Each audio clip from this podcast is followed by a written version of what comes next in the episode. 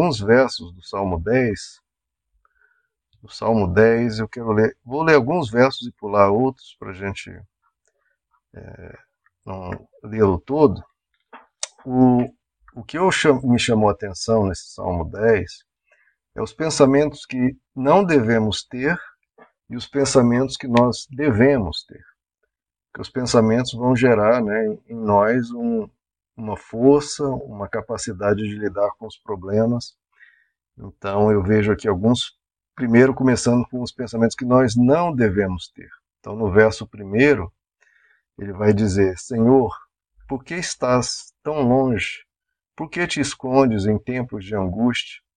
Então, esse é o primeiro pensamento que nós não devemos ter. Né?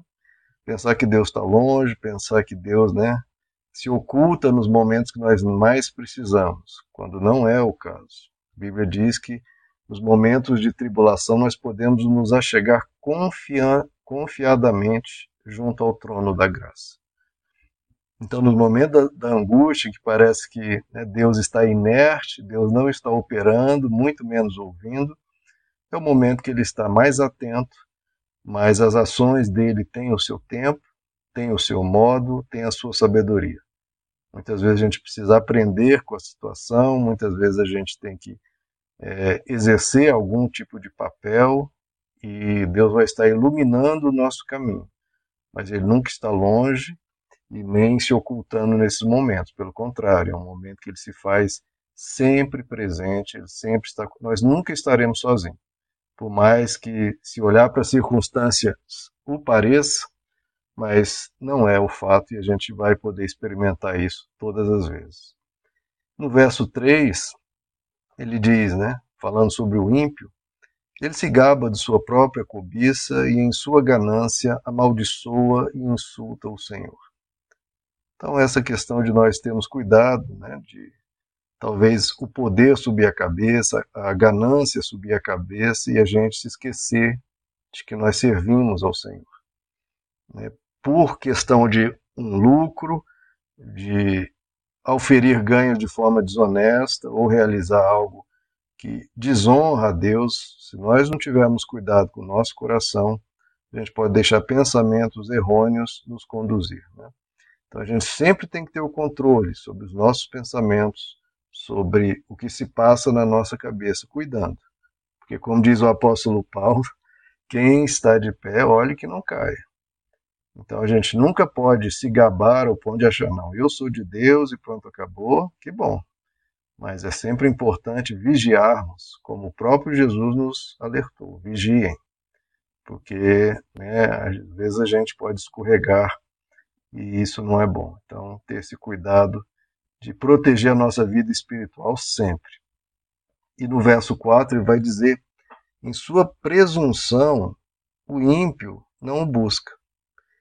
Então, é justamente relacionado ao anterior, a gente cuidar da nossa vida espiritual.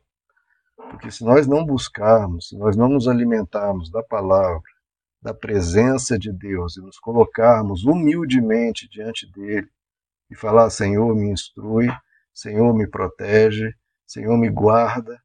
E como na oração do Pai Nosso diz, não nos deixe cair em tentação. É, para você ver como essa oração é, é forte, né? Né? Nem, Senhor, é, não deixe, porque se for por mim mesmo eu vou cair. Então, Senhor, não me deixe cair em tentação, que o Senhor me livre, me ajude, me ilumine, me acorde, me desperte. E para isso a gente precisa sempre estar buscando, porque estamos cercados de um mundo de trevas que tem a sua influência, que tem as suas mensagens, que chegam até nós e às vezes a gente nem percebe. Então, a gente precisa estar continuamente sendo limpos. Como Jesus diz, vós estáis limpos pela palavra que vos tenho dito. Então, sempre nos limpando e para isso buscar. O mais santo que já pisou nessa terra precisa buscar Deus e todos nós. E na continuação do verso 4 ele diz: Não há lugar para Deus em nenhum dos seus planos. Isso também é algo que nós não podemos ter. A gente sempre colocar diante de Deus os nossos planos. Falar, Senhor, é isso que eu estou pensando. Se não foi esse o caminho, não deixe acontecer. Me orienta, me mostra onde está o problema, me mostra um, um caminho alternativo. Sempre colocando diante de Deus tudo. o nosso presente, o nosso futuro, colocando sempre diante de dele e clamando, Senhor, abençoa que essas portas sejam abertas se forem da tua vontade e que se fechem se não forem da tua vontade. Porque, de novo, na oração do Pai Nosso, a gente pede, né? Seja feita a tua vontade, assim na terra como no céu. Que a vontade dele ocorra. Então, muitos são os planos dos homens, né? Mas a Deus que seja a vontade dele em primeiro lugar, né? E no verso 5, ele vai dizer no fim do verso, vai dizer: Os seus caminhos prosperam sempre, né, e tão acima da sua compreensão estão as tuas leis. Né, a nossa mente não consegue abarcar tudo a sabedoria da palavra de Deus, das leis de Deus, e é por isso que a gente vai sempre, a gente pode ter 100 anos de igreja, toda vez que a gente se colocar humildemente clamar a Deus por mais, Ele nos concede mais. Ele vai nos ensinando, porque os caminhos dele estão muito acima da nossa compreensão. São mais elevados do que tudo. E no, como o Salmo 119 diz, né, valem ouro. Que a gente sempre esteja aberto, desejoso de aprender mais de Deus, porque tudo que vem dele nos instrui, nos ilumina e pode produzir uma versão melhor de nós a cada dia. Então, cuidando da vida espiritual, orando e sempre com o coração para ouvir mais dele, sempre com essa humildade. É, eu, eu pastor Vai fizemos teologia, lemos a Bíblia várias vezes, ouvimos centenas e milhares de pregações, mas a gente nunca pode perder aquele desejo de aquela curiosidade, aquele desejo, aquele amor pela palavra isso é essencial para a gente estar sempre recebendo. E no verso 11, ele vai dizer, no verso 6, ele vai dizer: pensando consigo mesmo, nada me abalará, desgraça alguma me atingirá, nem a mim, nem aos meus descendentes. Claro que esse é um desejo nosso, né? que nada nos abale, que nada de ruim nos chegue, mas a gente nunca pode esquecer da nossa fragilidade, né, queridos? E é por isso que a gente precisa sempre estar diante de Deus. Né? porque coisas podem vir que nos abalem, podemos ser atingidos por questões, porque Jesus disse que teremos aflições, então que a gente busque nele, né, sempre, é, força para enfrentar o que virá. E para enfrentar o que virá, que a gente não sabe o que será, é estar sempre nos fortalecendo nele. Para quando vir o que vier, a gente já está amparado nele. Porque muitas pessoas quando vem o problema, aí que vão até Deus. E aí, né, até pegar um ritmo, até receber uma, uma força, um socorro, a pessoa sofre muito. Então a gente está sempre, como diz o apóstolo Paulo, se revestindo da armadura de Deus e nos preparando e nos fortalecendo. Se nada vier, ótimo. Mas até o fim da nossa vida é óbvio que virão situações. Que Deus nos fortaleça nesse caminho.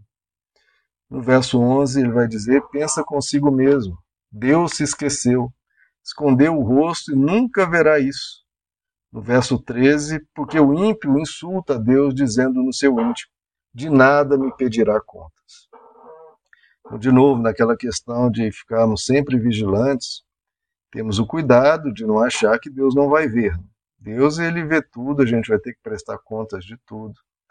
Então que a nossa vida esteja sempre seja sempre aberta, um livro aberto para Deus, porque o é, que a gente não tenha do que se envergonhar e se tiver, se arrepender o quanto antes e buscar a Deus por transformação, com arrependimento, com conversão, porque nunca achar, Deus não viu nada, não aconteceu nada, porque viu, ele sabe, nós sabemos e a gente precisa nos converter todos os dias, falando: Senhor, tem misericórdia de mim, me ajuda em mais essa questão e não me abandone, Senhor. E essa humildade, Deus responde, Deus tem misericórdia. Então, essas são as coisas que eu acho que nós não devemos pensar, né? que Deus está longe, é, desrespeitar Deus, não buscar a Deus, não ter Deus nos, nos nossos planos, não buscar a sabedoria dele, esquecer da nossa fragilidade ou pensar que Deus não que não teremos que prestar contas. E o que pensar, eu vejo aí no verso 14, mas tu enxergas o sofrimento e a dor. Então, é a contraposição daquela primeira coisa que falamos, que Deus não está vendo, não. Ele enxerga o sofrimento e a dor. Ele passa a dor conosco. E que bom que Deus é companhia certa. Né? É, e, ele, e o verso diz de uma forma muito bonita, né?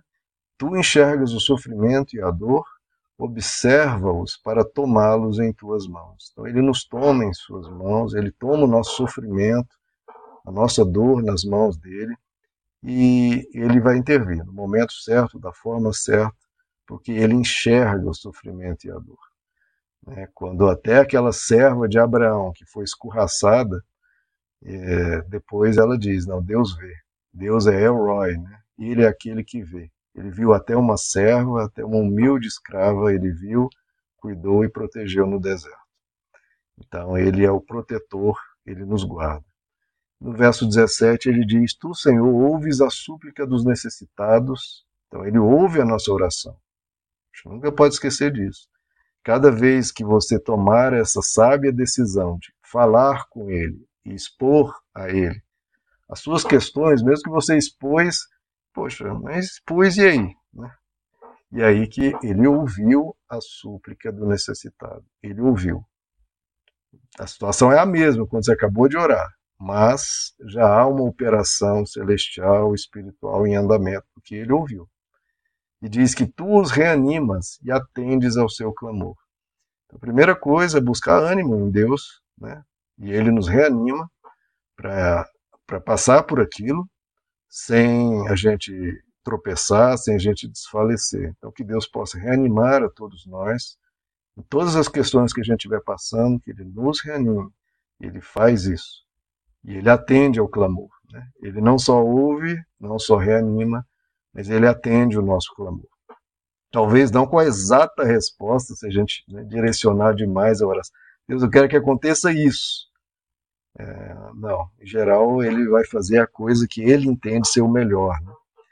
Então, mas vai atender o clamor. De alguma forma, uma resposta virá. Talvez não aquela que a gente pediu, mas que vem dele. E a que vem dele é melhor.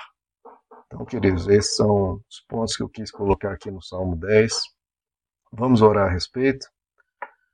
Senhor nosso Deus, pedimos a tua graça, Senhor, para que os nossos pensamentos se voltem para Ti em todos os momentos, mas especialmente nos momentos de lutas, de aflições, que o Senhor nos ajude a conduzir o nosso pensamento ao Senhor, buscando a Ti sempre, desejando mais de Ti sempre, nunca abandonando os Teus caminhos, mas andando cada vez mais neles, especialmente nesses momentos e em todos.